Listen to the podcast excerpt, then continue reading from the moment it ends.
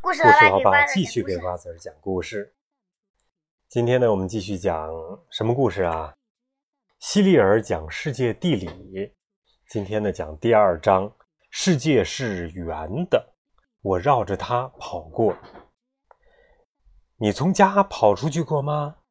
我有过，是在从前，在我比你更小的时候，我想去看地球。妈妈告诉过我，地球是个巨大的球。如果我一直笔直的朝前走，沿着我鼻子的方向，我会绕地球一圈儿，回到原来开始的地方。因而，一天早上没有告诉其他任何人，我就出发了，想去环绕地球。但是我没走多远，天就黑了。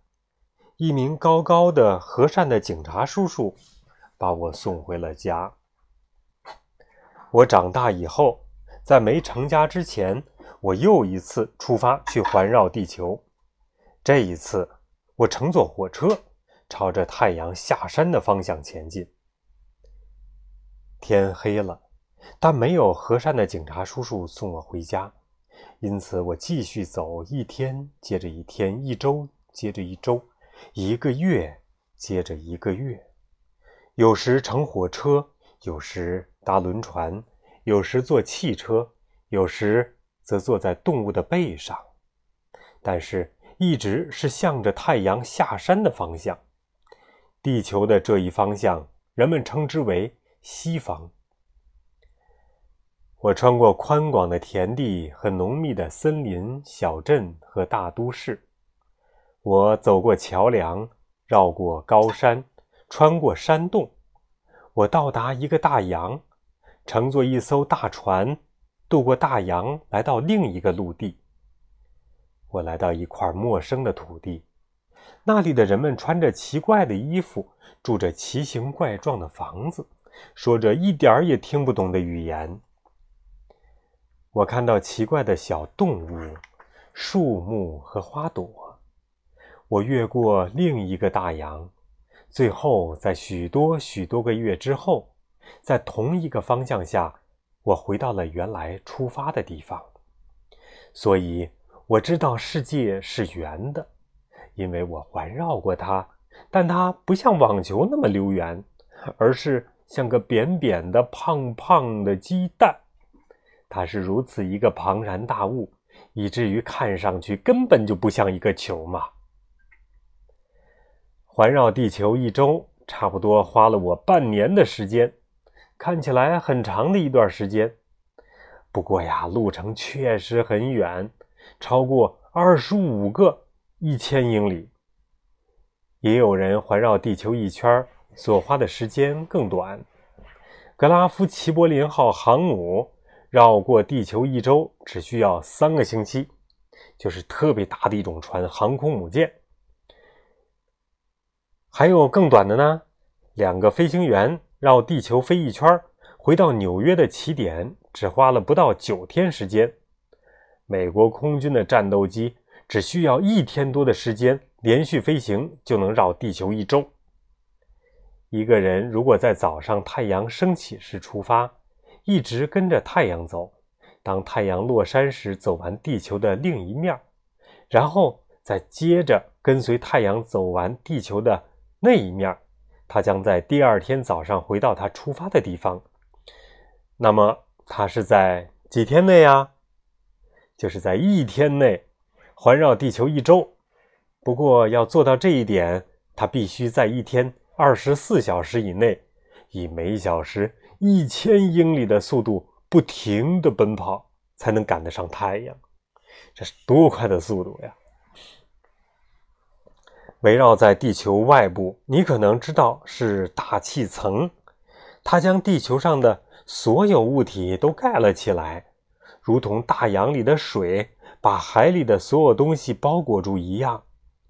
你可能还不知道，大气层呢，仅仅只包裹住了地球，但没有填满整个天空。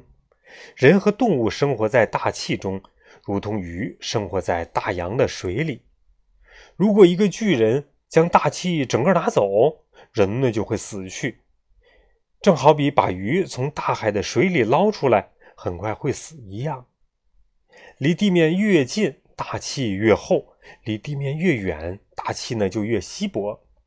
这就是为什么飞机只在几英里高的高度飞行的原因。再高的话，就没有足够的空气支撑飞机了。飞机呢，必须依靠空气推动螺旋桨，就像船需要水推动桨一样，使它前进。如果是一架喷气式飞机的话，必须有空气给它提供动力。如果没有大气层，飞机就无法起飞；没有水，蒸汽船也就无法航行了。只有一种东西能在大气层之外飞行，那就是火箭。它不需要空气提供动力支持。或许有一天，宇宙飞船能将人带上月球或其他星球旅行。不是或许有一天，因为希里尔讲《世界地理》这本书出来的时候呢，人类还没有登上月球。后来人就登上了月球。第一个登上月球的人叫做阿姆斯特朗，是一个美国人。为什么不是中国人？嗯，因为那个时候中国还没有那么好的技术呢。你想乘坐火箭探索没有空气、空荡荡的外太空吗？你想成为登上月球的人吗？在月球上，你找不到任何有生命的东西。月球是一个死气沉沉的、没有任何生命、也根本没有空气的球体。但是，如果你的火箭能够到别的星球，有可能会发现一些活的植物，甚至有可能发现一些活的动物。哼，谁说不可能呢？有些高山是如此的高，以至于山顶伸出了大气层之外。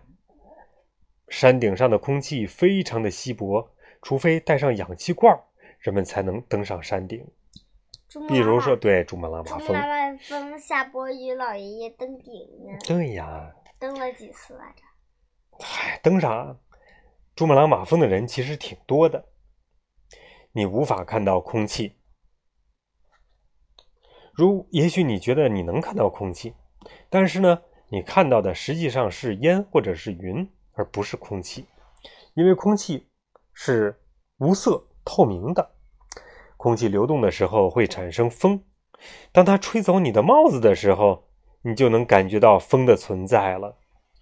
当它吹的窗户砰砰作响，或者是在屋外呼啸而过时，你能听到它，但是没有人看到过空气。